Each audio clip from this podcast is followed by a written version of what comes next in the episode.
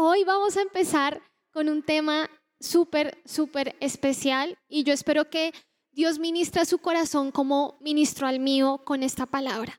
De todo corazón yo espero que sea así. De todo corazón. Igual, no sé si, bueno, paréntesis, no sé si se puede prender las luces de la mitad para los que están un poquito más atrás. Eso, para que puedan ver mejor, tomar bien sus apuntes o leer bien la Biblia. Y bueno, em, hoy vamos a ir a Mateo 6 al versículo 9 y vamos a leerlo. Listo, Mateo 6, el versículo 9. Recuerden que estamos hablando de la oración en estos días y hoy yo le puse este tema Padre nuestro. Listo, entonces de verdad de corazón, ahorita cuando lloraba, de todo mi corazón lloraba como Pipe nos enseñó hace 8 y hace 15 días, porque yo anhelo mucho que Dios me hable. Si lo tienen ahí, vamos a leerlo. Mateo 6, versículo 9 dice, ustedes pues oren de esta manera. Padre nuestro que estás en los cielos, santificado sea tu nombre. Listo, vamos a leerlo una vez más. Dice, ustedes pues oren de esta manera. Padre nuestro que estás en los cielos, santificado sea tu nombre. Y hace ocho días nosotros aprendimos, no sé si ustedes recuerdan, bueno, espero que sí, pero aprendimos una verdad fundamental al momento de orar. O sea, algo súper, súper importante que ya hemos mencionado, pero que hoy vamos a profundizar. Y no sé si recuerdan, pero estuvimos hablando que la oración parte de una convicción en el corazón que proviene de poner la fe en Jesús. Y esa convicción se resume en una palabra. Esa convicción que está en el corazón se resume en una palabra y es en la palabra Padre.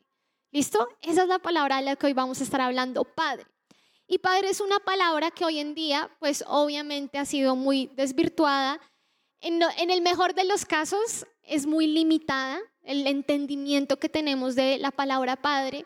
En otros casos, pues es una palabra odiada, es una palabra que genera dolor, es una palabra que genera indiferencia, es una palabra para muchos sin ningún tipo de significado, pero hoy vamos a ver bíblicamente qué se refiere, cuál es la verdad acerca de esa palabra y encontraba que alguien dijo que lo que define a una persona, o sea, lo que define quién es alguien, es lo que piensa acerca de Dios.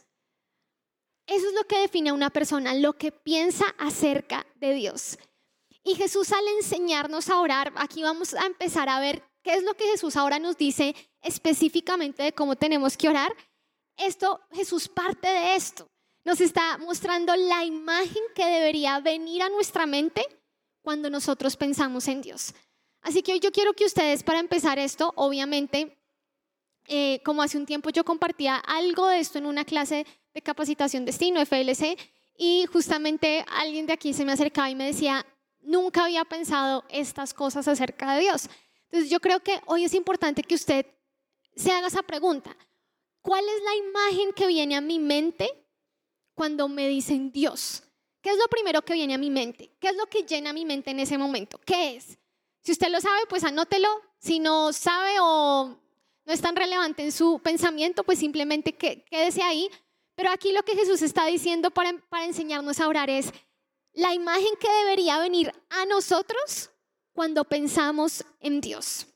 De esto depende la verdadera oración. ¿Listo? Esto es súper importante todo lo que vamos a estar hablando, si Dios quiere, bueno, ya solo nos quedan dos reuniones de jóvenes de este año, pero el otro año yo espero que sigamos con esto y en estas dos reuniones vamos a aprender un poquito más acerca de orar, verdaderamente orar.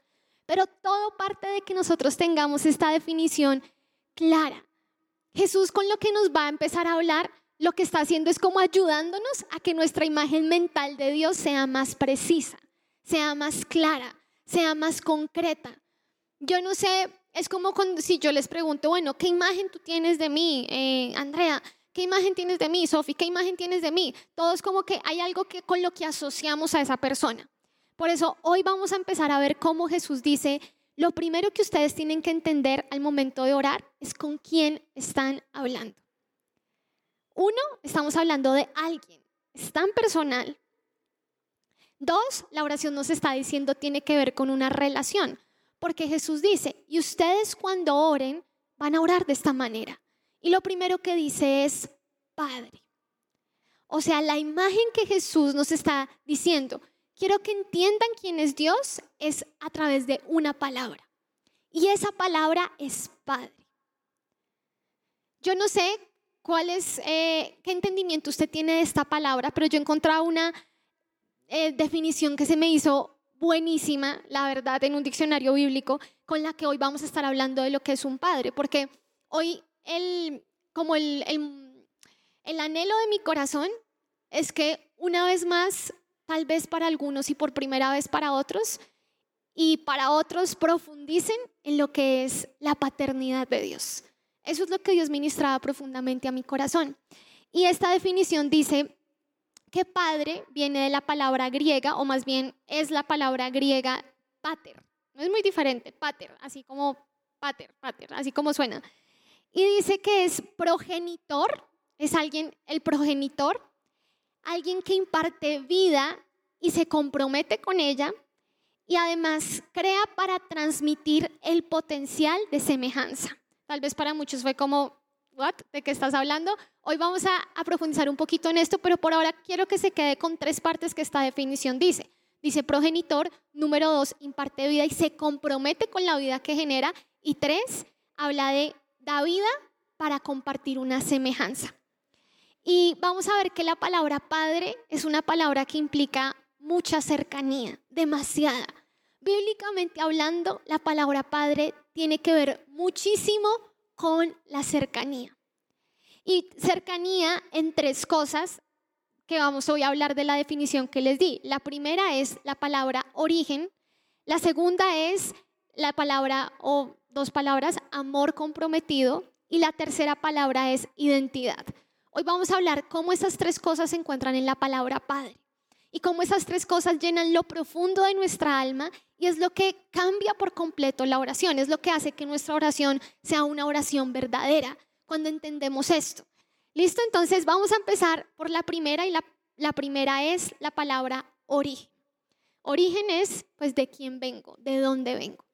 Y ayer o antes de ayer me pasó algo muy curioso, no sé si ustedes alguna vez les han dado como mm, de repente estos, ¿cómo se dice? Estos impulsos de querer saber de dónde viene su apellido. ¿Alguien ha visto eso? ¿Alguien alguna vez ha buscado? Bueno, muy bien.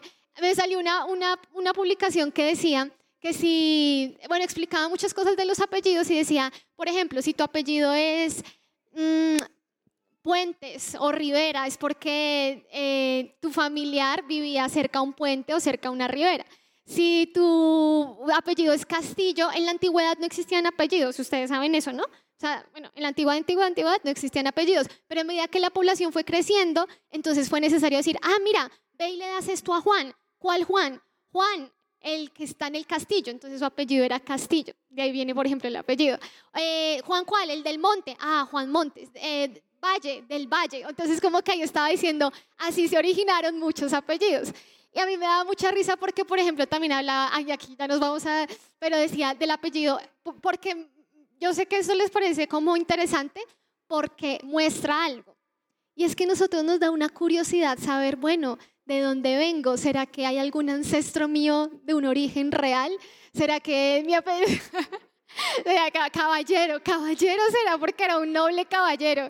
Será, no sé, o sea, no sé, pero eso es lo que en esa página decía. Y decía, por ejemplo, Ramírez porque era hijo de Ramiro. Entonces era eh, B con Felipe Ramírez. Felipe el que es hijo de Ramiro.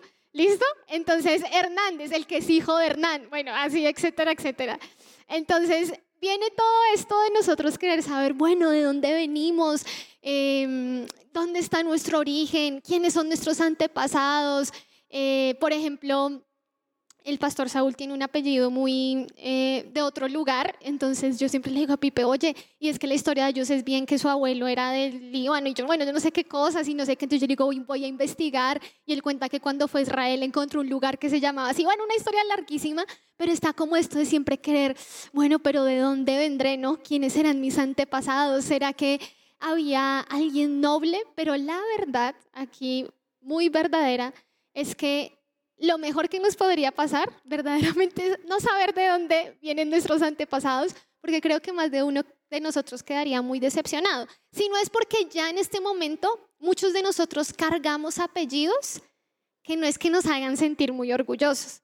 Por ejemplo, yo hablaba con mi esposo y, bueno, y, con los pastores, tanto el abuelito de Pipe materno como paterno, o sea, ninguno de sus apellidos son como, wow, esto me muestra el hombre que era mi abuelo. No, no sucede.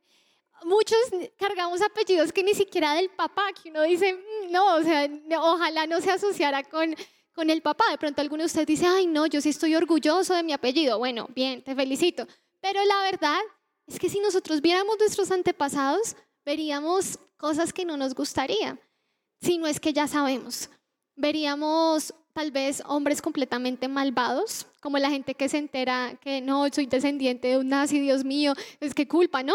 Pero uno no se enteraría, uno se enteraría tal vez de cosas que uno dice, Dios mío, ¿de dónde vengo?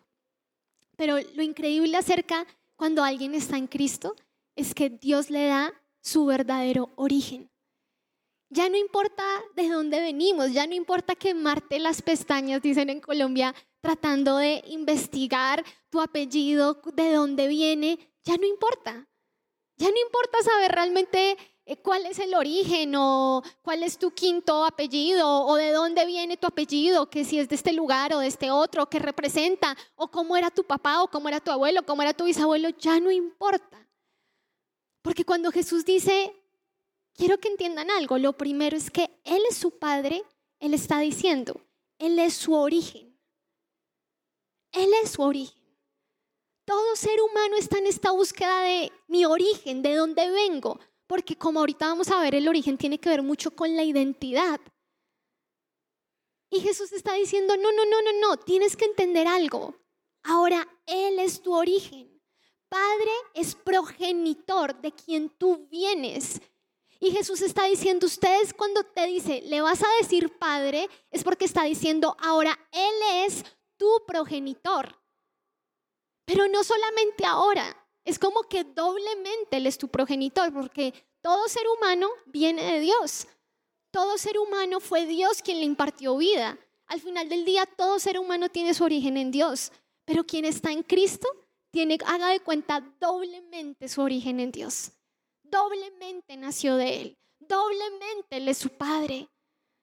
Porque no solamente le dio vida física, sino le dio un nuevo nacimiento. Y con todo lo que eso implica que ya vamos a ver. Pero entonces en esta primera parte, hagan de cuenta, yo en mi devocional lo ponía como Jesús me da un nuevo apellido. Jesús me da un nuevo apellido. El apellido habla mucho de las raíces, de los orígenes. Muchísimo. Pero Jesús te pone un nuevo apellido. Jesús te dice, ahora tú tienes otro origen. Ahora tú tienes conoces a aquel que es doblemente tu progenitor. Ahora tú conoces a aquel que verdaderamente es de quien tú vienes. De donde empieza tu historia, ya no tienes que estar buscando tus antepasados, ya no tienes que estar sintiéndote ni avergonzado ni orgulloso de quién fue tu papá o quiénes fueron tus abuelos. Eso ya no importa para el que está en Cristo. Porque Dios le dice, ahora tú tienes un padre. Y lo primero que esa palabra significa en el original es origen, de donde alguien viene progenitor. Así que esto es lo primero que hoy vamos a tener claro. Lo segundo, entonces lo primero que era, ajá, ¿cómo? hay alguien que dice otra palabra y quiero saber qué es. Lo primero es origen, es una palabra clarísima, origen, de dónde vengo. Cuando Jesús dice, vas a decirle a Dios Padre, te está diciendo, en Él está tu origen. Te doy un nuevo apellido, tú tienes, haz de cuenta, nuevos ancestros antepasados. Si tú te sientes avergonzado y nada orgulloso de quienes fueron tus papás, de quienes fueron tus abuelos, eso no importa. Dios está diciendo, tú vienes es de mí. Verdaderamente tu origen está en mí. Y lo segundo es amor comprometido. Y amor comprometido porque si ustedes se fijaron en la definición de lo que la palabra pater es en el original en griego, quiere decir pater es uno, el progenitor, el origen, dos, quien imparte vida y se compromete con ella. Y viene de la raíz pa, pues fácil, ¿no? Pa, de pater, de padre, que literalmente miren lo que significa, nutriente, protector, sustentador. Se me hace increíble eso, porque a la luz de Dios un padre es aquel que nutre, que protege y quien sostiene.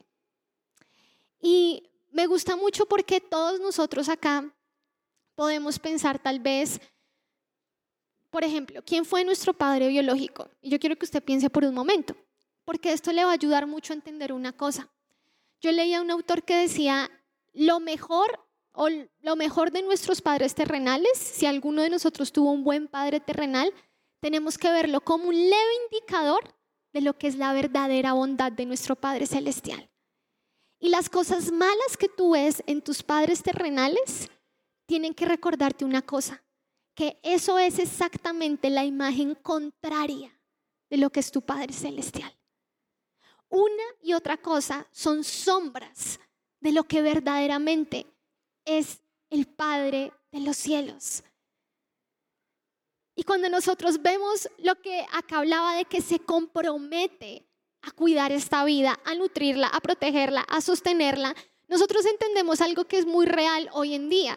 Y es que un padre no solamente es el progenitor, sino al final del día es quien da amor y cuida y cría a esa persona, por decirlo así. No sé si ustedes han conocido, pero o alguno de ustedes es así, pero algunos terminan diciéndole papá, digamos, ese fue el caso de mi mamá, a una persona que si bien no fue su progenitor biológico, fue la persona que realmente ocupó esa figura de padre, porque hizo exactamente esto. Es aquel como que toma el lugar de ese padre biológico y realmente es quien se convierte en el padre. Así que cuando Jesús nos estaba diciendo, ustedes, y hoy cuando Jesús te está haciendo esta invitación y te está diciendo, tú debes entender y debes llamar a Dios Padre, te está diciendo, no solo Él es tu origen, sino es aquel que se ha comprometido a amarte, a cuidarte y a protegerte. Cuando Jesús nos está diciendo, llamen a Dios Padre, Él sabe lo que significa plenamente esa palabra, lo completo de esa palabra. Él no está diciendo solo dile Padre porque Él te creó y en Él está tu origen, y ahora mucho más porque te dio nueva vida, te dio vida eterna a través del nuevo nacimiento, sino que ahora Él te está diciendo, no solo es eso, no solo es que Él te dio vida, no solo es que Él es tu origen, sino que Él es quien está en el proceso a tu lado. Él es quien está cada día contigo, formándote, protegiéndote, amándote. Eso es lo que Jesús está diciendo. Miren, es algo tan chiquito. Cuando yo pensé y Pipe me dijo, bueno, eh, predica de lo que sigue, son estos versos. Yo dije, ah, voy a predicar como de tres versos. Pero les aseguro, cuando yo empecé a estudiar la palabra Padre, yo decía, cuán limitado ha sido mi, mi entendimiento de lo que Jesús me está diciendo. Cuando yo estudiaba esta palabra en el original y entendía que tiene estos tres significados, entendía que Jesús no estaba diciendo, solo dile Padre en un sentido, sino Él conocía lo que significa ser Padre. Y Él está diciendo, el paquete completo de lo que es ser padre es lo que Dios es para ti. Así que conócelo así y dile y llámalo tu padre, porque eso es lo que él es. Es tu padre en el comienzo y es tu padre en el mientras tanto. Es quien te da origen, pero quien te acompaña mientras tanto. Así que cuando yo veía esto, veía un versículo que segunda de Corintios 1.3, leyendo un libro súper lindo, aquí como que el Señor me conectó todo el tema porque segunda de Corintios 1:3 dice, hablando de Dios, dice, Padre de misericordias y Dios de toda consolación. Bueno, acá está completo, dice, bendito sea el Dios y Padre de nuestro Señor Jesucristo, Padre de misericordias y Dios de toda consolación. Miren esto tan increíble porque las semanas pasadas, no sé si ustedes han sido ¿Han recibido mucho estos viernes? ¿Alguno ha recibido acá de lo que hemos visto los viernes pasados? Yo también, mucho. Y hace ocho días varios estábamos así como, porque por lo menos para mí ha sido un regalo de Dios escuchar como Él me dice, yo sé todo y yo veo todo. Eso es lo que Pipe hace 15 días nos hablaba de cómo Dios es el Padre que todo lo ve y hace ocho días cómo es el Dios que todo lo sabe. Antes de que tú siquiera digas la necesidad que hay en tu corazón, Él ya la sabe. Es el Dios que todo lo sabe. Y hay tantas cosas tan hermosas que Dios nos ha hablado. Y cuando yo escuchaba esto y aquí, bueno, volví a repasarlo de lo que hemos hablado en estos días, decía, qué increíble el Padre que tenemos. O sea, es el Padre que todo lo ve, que todo lo sabe, que nos entiende como nadie y que además es lleno de misericordia. Y dice, Padre de misericordia y de toda consolación, porque Él siempre tiene, dice esa palabra misericordias, está así en plural en cualquier versión, en el original donde ustedes quieran, porque quiere decir que Dios siempre como Padre tiene aquello que tú necesitas para las diferentes cosas. Misericordias porque son muchas.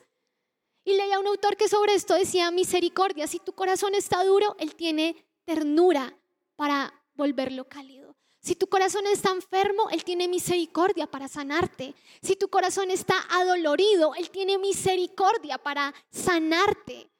Él tiene misericordia para cualquiera que sea nuestra situación, nuestra necesidad. Si nuestro corazón está lleno de pecado, Él tiene misericordia para santificarnos y darnos perdón y nueva vida. Estamos hablando del Padre que es lleno de misericordias. Todo lo que Él es, lo más profundo de su ser es misericordia, es lo que la Biblia nos revela. Y aquí nosotros estamos entendiendo cuando Jesús dice, lo primero que tú tienes que saber para orar, que tienes que decir es, Padre. Tú tienes que pensar en esto cuando te acercas a Dios. ¿A quién te estás acercando? Esto es la base de una verdadera oración, el concepto que tú tienes acerca de Dios, el concepto que tú tienes de la persona a quien tú te estás dirigiendo. Y yo siento que hay tanto del amor paternal de Dios que Él quiere ministrar a nuestros corazones. Yo sé que algunos de ustedes pueden llevar mucho tiempo en la iglesia, pero tal vez se limitan y se conforman con el poco conocimiento que tienen de Dios como Padre. Saben, cuando yo leía esto y leía otra palabra que es Juan 16, 27, Jesús dice, el Padre mismo os ama. Decía, qué increíble. Porque a veces tendemos a imaginarnos que Jesús nos amó tanto que estuvo dispuesto a morir en la cruz, pero Dios Padre es como más rígido, más lejano, eh, más severo. Y Jesús está diciendo, no, no, no, el Padre mismo os ama. El Padre fue quien envió al Hijo. El Padre fue quien planeó juntamente con el Hijo el plan de redención. ¿Cómo no va a ser el Padre más amoroso que alguien pueda conocer si estuvo dispuesto a entregar a su único hijo en la antigüedad, en tiempos pasados, para salvar a alguien como yo, como usted, como nosotros? ¿Cómo no va a ser el Padre más amoroso cuando día a día nos sigue mostrando misericordia? Él quiere enseñarnos lo que es verdaderamente conocerlo como Padre. Es como en mis palabras y a veces yo en mi, yo en mi relación con Dios soy como bien poética, para mí yo le pongo como una explosión de amor. O sea, es como amor sobre amor y sobre amor. Eso es Dios como Padre. Es tan bueno. Es tan bueno en todo lo que Él hace con nosotros. Alguien decía, Dios no reserva su ternura ni su amor como padre hacia sus hijos. Nunca. ¿Saben? Nosotros pudimos crecer con padres. Es que al final del día son seres humanos y reservan mucho amor. Pero tenemos que entender que Dios en la palabra se muestra a sí mismo como un padre que no reserva su amor. No lo reserva. Nosotros somos los que no nos abrimos a semejante amor. Pero Él tiene para darte en esta noche un amor abundante. Él es un Padre tan lleno de ternura. Él es un Padre, dice la Biblia, que nos amó desde antes de la fundación del mundo. O sea, es, un amor que nosotros no, no le podemos poner fecha de inicio. Tal vez bueno, uno empieza a amar a alguien cuando lo conoce o los que tienen hijos, cuando el hijo nace. Pero Dios dice que aún antes de formarnos en el vientre de nuestra madre, Él ya nos amaba. Dice desde antes de la fundación del mundo.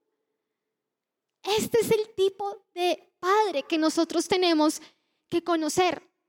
Y lo tercero que dice la palabra o que, o que implica la palabra pater griego, recuerden de dónde viene la palabra padre, es que crea para transmitir semejanza. Semejanza es identidad. Y esto me parecía increíble porque esto es una vez más Dios diciéndonos, yo soy un padre cercano, el verdadero padre es cercano y les voy a decir por qué. Porque para que alguien tenga tu semejanza, requiere que tú pases tiempo con esa persona. Me explico. Hay mucha gente que dice, uy, él parece, ella parece tu mamá, él parece tu papá, porque se parecen tanto. Eh, son hijos, son hijo y, padre, son, son hija y madre. ¿Por qué? Porque son muy parecidos y realmente no son biológicamente eh, padre e hijo. Pero ¿qué pasa? La semejanza es esto que tú le impartes a alguien, que esa persona se va a parecer a ti y a medida, entre más tiempo pasa con esa persona, más se pueden parecer. La gente hoy en todo el mundo, aquí en el planeta Tierra, en cierto sentido es hijo de Dios, en el sentido de que Dios es su progenitor, pero no en el sentido relacional del cual la Biblia nos habla. El sentido relacional es esta cercanía que hace que Dios comparta su semejanza con alguien. Entonces cuando Jesús nos estaba diciendo, ustedes van a decirle a Dios Padre, está diciendo, entiendan algo. Él quiere formar en ustedes su semejanza. Él es un Padre que no solo los formó, los, les dio origen, de dónde vienen, dónde están sus raíces, está en Él. No solo está con ustedes durante todo el tiempo, y está en ese proceso de un amor comprometido, de un amor que se compromete, sino que además hagan de cuenta que es como es tu destino. Es en lo que vas a terminar siendo, pareciéndote. Jesús cuando usa la palabra pater, por supuesto que tiene en mente la semejanza. Uno físicamente puede parecerse a sus papás sin ni siquiera haberlos conocido en su vida. Pero la semejanza, este carácter, esta forma de ser, indiscutiblemente viene no con aquel que biológicamente es tu padre, sino con aquel que pasó años de tu vida contigo, con aquel con quien tú compartes tiempo. Y cuando alguien pone su fe en Jesús, empieza un proceso que muchos de ustedes ya conocen que se llama santificación. Cada día Dios como Padre lo va haciendo más a su semejanza, va haciendo que se parezca más a Él. Y tal vez ustedes están acá sentados y olvidan esa parte de que, que significa que Él es tu Padre. Significa que Él ha compartido cosas de Él en ti, pero que ahí no ha acabado la obra, que Él va a seguir transformándote hasta que tú te parezcas a Él porque Él es tu Padre. Él no quiere que te parezcas a otro por una razón, solo Él es tu Padre.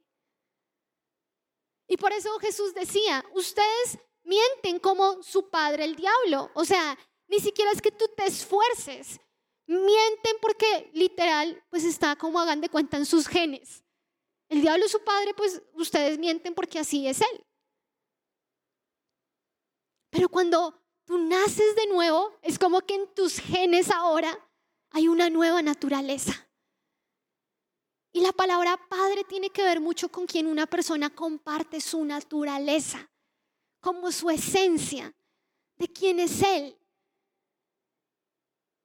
De pronto, para mí es fácil, por ejemplo, verlo en Cami, si ustedes conocen a Cami, la hermanita de Pipe, y la pastora Gloria, yo digo, uff, o sea, ella tiene la esencia de su mamá. Son súper parecidas. Y tal vez a nosotros nos parece eso muy bueno, pero la pastora Gloria, conociéndose, ella dice, ay, por favor, no digan eso. No, no me lo digan.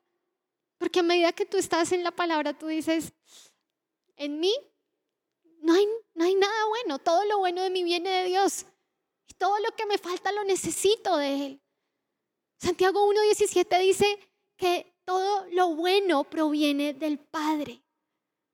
Todo lo bueno que nos es dado, todo don perfecto, dice la Biblia, don es algo que se da, los regalos, algo bueno que se da. Y yo no sé si ustedes de pronto se sentirían felices de que les dijeran, no solo tu físico, sino, uy, de verdad, uno te ve y uno ve la forma de ser de tu papá, uno ve la forma de ser de tu mamá. Tal vez algunos dirían, ay, sí, digamos, eso se lo dicen a Cami, yo siento que Cami le alegras como sí. Pero tal vez muchos de nosotros diríamos, uy, no, no, que no me digan. Si tu caso es decir, uy, sí, ojalá hoy tus ojos se pongan en el verdadero lugar donde deberían estar. Que los padres terrenales fallan 10 de 10. Y los otros de ustedes que dicen, uy, no, yo gracias, yo paso, es porque ya se enfrentaron a esa realidad. Pero no pueden vivir la vida así, no importa la edad que tengan, como con ese hueco en el corazón, en el sentido que todos nosotros fuimos creados para tener un padre. Un padre de quien aprender, un padre a quien parecernos, un padre a quien imitar, un padre a quien seguir, un padre que cuando te vean digan, se parece y tú poder decir sí. No que va a traer vergüenza. No que va a ser como, uy, ojalá yo nunca me parezca a mi papá. Uy, ojalá yo nunca me parezca a mi mamá. Sino que Dios se revela a nosotros como ese Padre que Él dice, yo te comparto mi semejanza. Yo quiero que te parezcas a mí. Y hay muchas cosas que nosotros vivimos que a veces no entendemos por completo, pero es la manera en que Dios nos está haciendo más parecidos a Él y está compartiendo su semejanza con nosotros. Así que vamos a hacer un resumen hasta ahora para poder acercarnos a la conclusión. Todavía no, pero estamos muy cerca. Y quiero que recuerden las tres palabras que hablamos. La primera, ¿cuál era? La segunda. Y la tercera, identidad. Identidad es lo que un padre trae a una vida, identidad.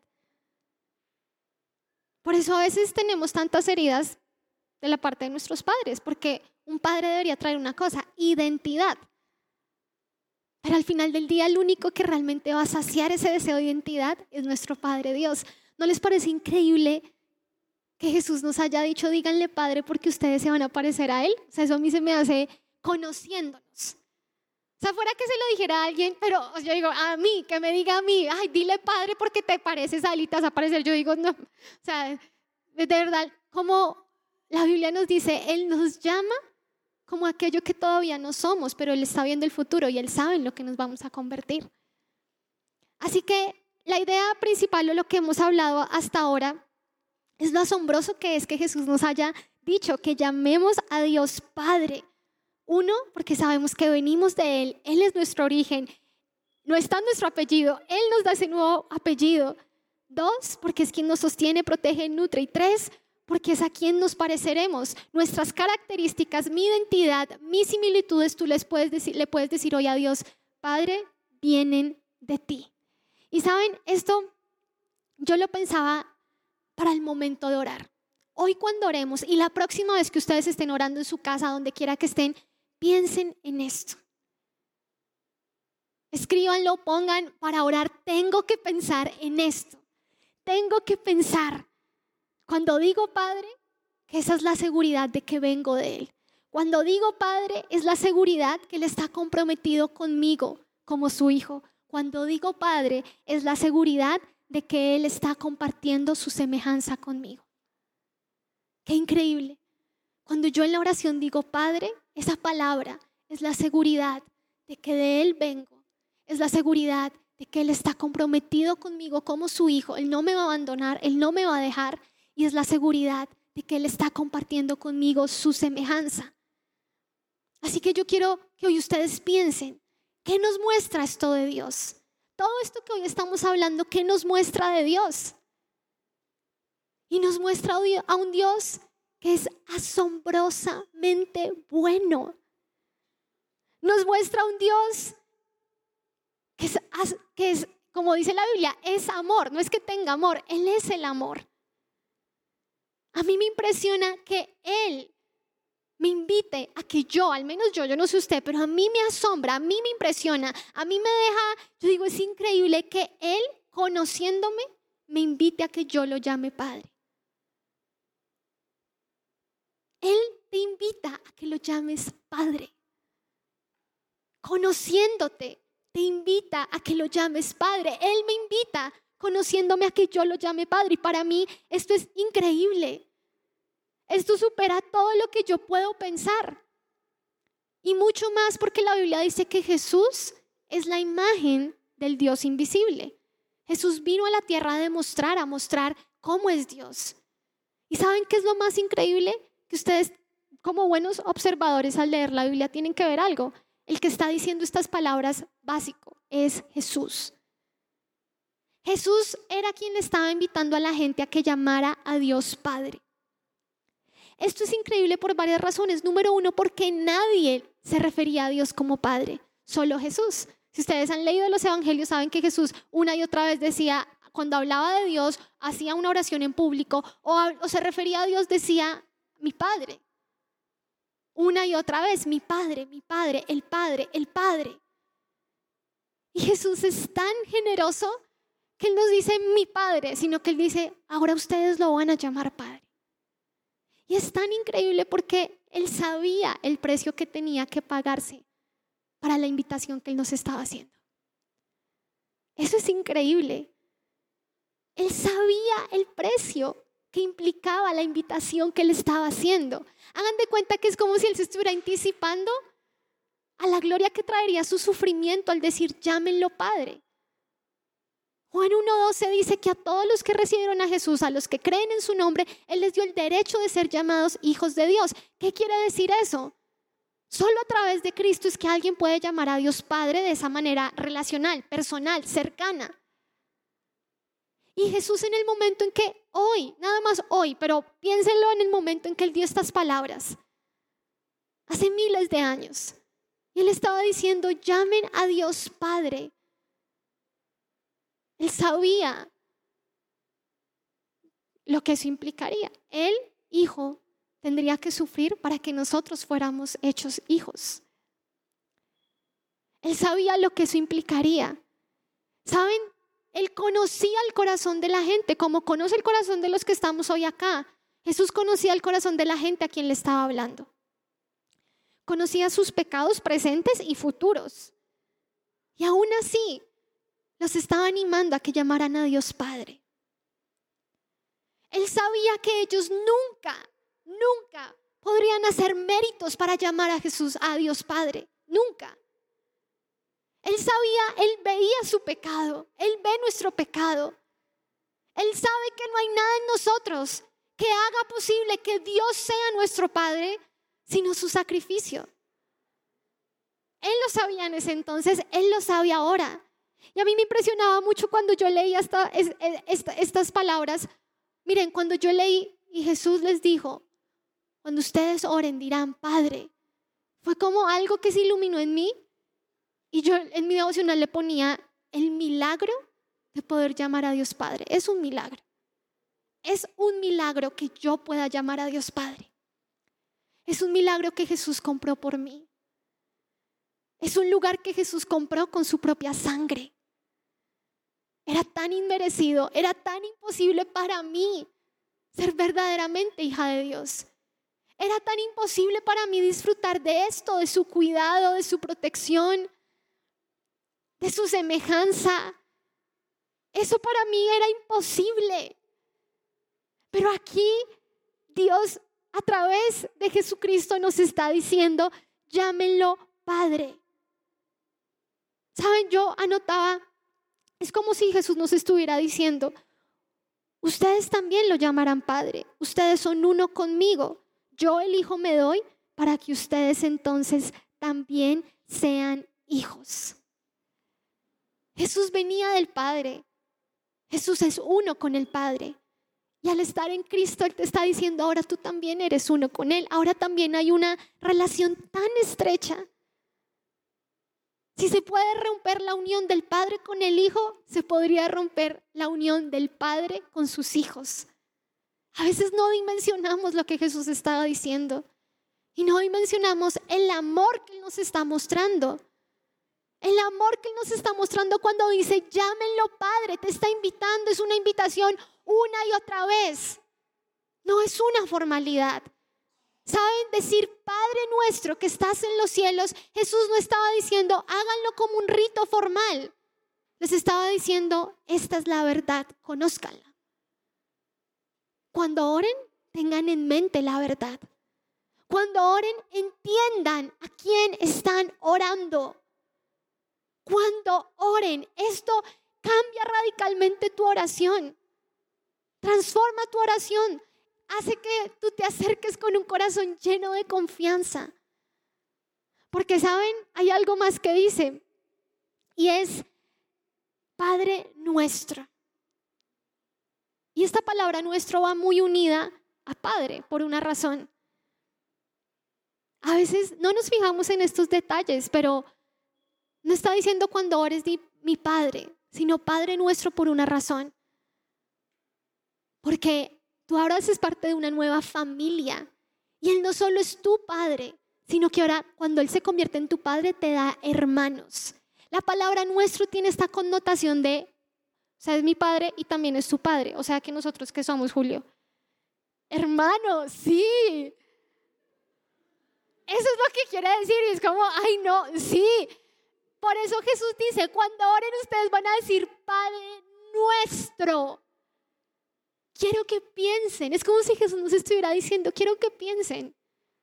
Que ustedes ahora hacen parte de una nueva familia. Quiero que lo entiendan. Tienen hermanos. Tal vez tú eres muy ligado a tu familia biológica, pero tienes que entender Jesús nos hace parte de una nueva familia, una verdadera familia que por toda la eternidad será tu familia. Padre nuestro. ¿Y saben que es un regalo adicional tan increíble que la Biblia nos enseña de Dios como nuestro Padre? Que cuando Jesús se fue a ir, Él dijo, yo me voy, ustedes ahorita están tristes, pero yo les voy a dejar un consolador para que ustedes estén alegres. Él cambia la tristeza en alegría, es lo que hace el Espíritu Santo. Y Romanos 8, 16 dice que el Espíritu, hablando del Espíritu Santo, el Espíritu mismo da testimonio a nuestro espíritu de que somos hijos de Dios. ¿Qué quiere decir esto? Ustedes pueden estar aquí muy lindos escuchando lo que la Biblia dice acerca de cómo Dios es ese Padre amoroso te ama como nadie, es ese Padre perfecto que nunca abandona, que te acompaña, que te sostiene, que de Él vienes, a Él vas, todas cosas asombrosas. Pero quiero que presten mucha atención a esto, porque el Espíritu Santo es el único que puede hacer que esa realidad verdaderamente sea verdad en ti. ¿Qué quiere decir? Como que tú pases de la teoría de escuchar algo a vivir ese algo. Hoy yo leía a un autor que decía, cuando éramos pequeños, no sé si a alguno le pasó con su papá, con su mamá, con un abuelito, pero digamos con un papá. Era diferente escuchar que tu papá te dijera que te amaba a que te abrazara y tú sintieras sus brazos e incluso pudieras escuchar de pronto acostado el latido del corazón y sintieras que te amaba. El tema no es que te lo dijera muchas veces, es que tú pudieras sentirlo. Hagan de cuenta que eso es lo que el Espíritu Santo hace. Tú puedes estar acá sentado como un viernes más y como muchas veces que has venido a la iglesia y has estado y has escuchado que Él es el Padre que te ama. Pero el Espíritu Santo es quien hace que no solamente tú lo escuchas, sino que tú sientas ese amor y sea una experiencia real para ti. Por eso hablamos que es pasar de la teoría a la realidad, de la doctrina a la experiencia. Qué increíble es que Dios te dé hoy a través de su Espíritu, que hoy el Espíritu Santo testifique a tu corazón y te haga sentir el amor de Dios Padre. Porque saben, lo último que dice esta palabra es, Padre nuestro, esta frase que hoy vamos a ver es bien corta, pero miren todo lo que Dios nos puede hablar. Padre nuestro que estás en los cielos. Así que Jesús nos está mostrando además algo adicional de quién es nuestro Padre. Nos está diciendo, su Padre es tan grande en amor, en misericordia, todo lo que ya hemos hablado. Pero su Padre no solo es bueno, sino que es grande y poderoso. Que estás en los cielos los cielos bíblicamente, si son buenos lectores de la Biblia, son el lugar donde Dios despliega su gloria. Los cielos cuentan la gloria de Dios. Y Él está actualmente, dice, estás en los cielos. Eso nos habla de un padre. Hoy leía una frase que me encantaba, decía, el padre desea ayudarnos, pero el Padre Celestial tiene el poder para ayudarnos. Estás en los cielos no es una frase de ritual, no es como Padre nuestro que estás en los cielos santificado, no, es que tú reflexiones. Si Él está en los cielos, su trono está en el cielo y es mi Padre, eso va a hacer que yo tenga una actitud al orar. Yo me acerco con confianza, pero me acerco con tanta humildad y con tanta reverencia. Él tiene el poder. Él no solo me ama, sino que Él tiene el poder para hacer por mí todo lo que su amor dicta que haga. Él no solo me ama, Él tiene el poder para suplir todo de mí. Él es el dueño de los cielos. Él reina desde los cielos. No hay necesidad mía que Él no tenga el poder para suplir. No solo Él conoce mis necesidades, Él tiene el poder para suplirlas todas. Y dice Efesios 3 del 17 en adelante, y de hacer mucho más de lo que yo puedo pedir o imaginar, conforme al poder, a su poder que actúa poderosamente en mí. Ese es nuestro Padre. Hoy es un día para que tú conozcas tal vez por primera vez o recuerdes o profundices quién es tu Padre si tú estás en Cristo. Porque esto cambia tu oración. Entender esto y que ustedes hoy le pidan a Dios que se vuelva una experiencia real en ustedes es lo que los va a habilitar y nos habilita a todos a poder orar lo que siga, lo que sigue. Tu nombre, tu reino, tu voluntad es una oración que brota de un corazón que primero ha entendido la inmensidad de su Dios, de su Padre, de su amor. Ahí es fácil decir, tu voluntad, es que estoy seguro de cuánto me amas. Tu gloria es lo que anhelo. ¿Por qué? Porque en ti estoy completo. De ti vengo, a ti voy. Es una plenitud en el corazón. No importa ni siquiera tus fracasos, tu pecado, tus fallas, tus frustraciones, lo que te han hecho. Tener a Dios como Padre realmente todo lo cambia. Relacionarnos con Él de esa manera, conocerlo de esa manera. Así que chicos, hoy yo quiero invitarlos a que se puedan poner de pie y hoy podamos hacer una oración con todo nuestro corazón. Porque hay varias cosas que hoy nosotros podemos orar. Y tal vez para algunos de ustedes, y les tengo que ser bien honesta, nada de esto va a ser una realidad hasta que, que genuinamente ustedes pongan su confianza en Jesús.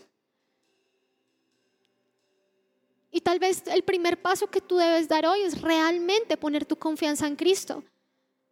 Porque solamente Él te da lugar como hijo. Por más de que tú escuches y te esfuerces, tú no vas a conocer a Dios como Padre si tú no pones tu confianza genuinamente en Jesús. Pero tal vez para otros de ustedes Hoy es un día de tomar conciencia cada vez que dicen la palabra Padre. ¿A qué se están refiriendo? Tal vez muchos habían ignorado esta verdad por mucho tiempo. Hoy es un día donde hay que dejar el pecado en los brazos de tu Padre. Hoy es un día donde hay que acercarse a Él. Como si fueras un niño pequeño que literalmente se arroja a los brazos del, del papá pedirle que Él hoy se revele a ti. Que hoy tú quieres crecer en ese conocimiento, lo completo que Él es como Padre. Tú que buscas mucho de dónde vienes, hacia dónde vas, mira al Padre. Todo este tema de los apellidos, de dónde seré, de verdad, dile Señor, yo necesito encontrar en ti mi origen. Entonces, hoy vamos a orar y yo los invito a que donde están, ustedes cierren sus ojos en esta noche y hoy podamos orar con estas palabras y hoy pedirle al Espíritu Santo, como dice Romanos 8, que hoy revele al Padre su amor a nuestros corazones.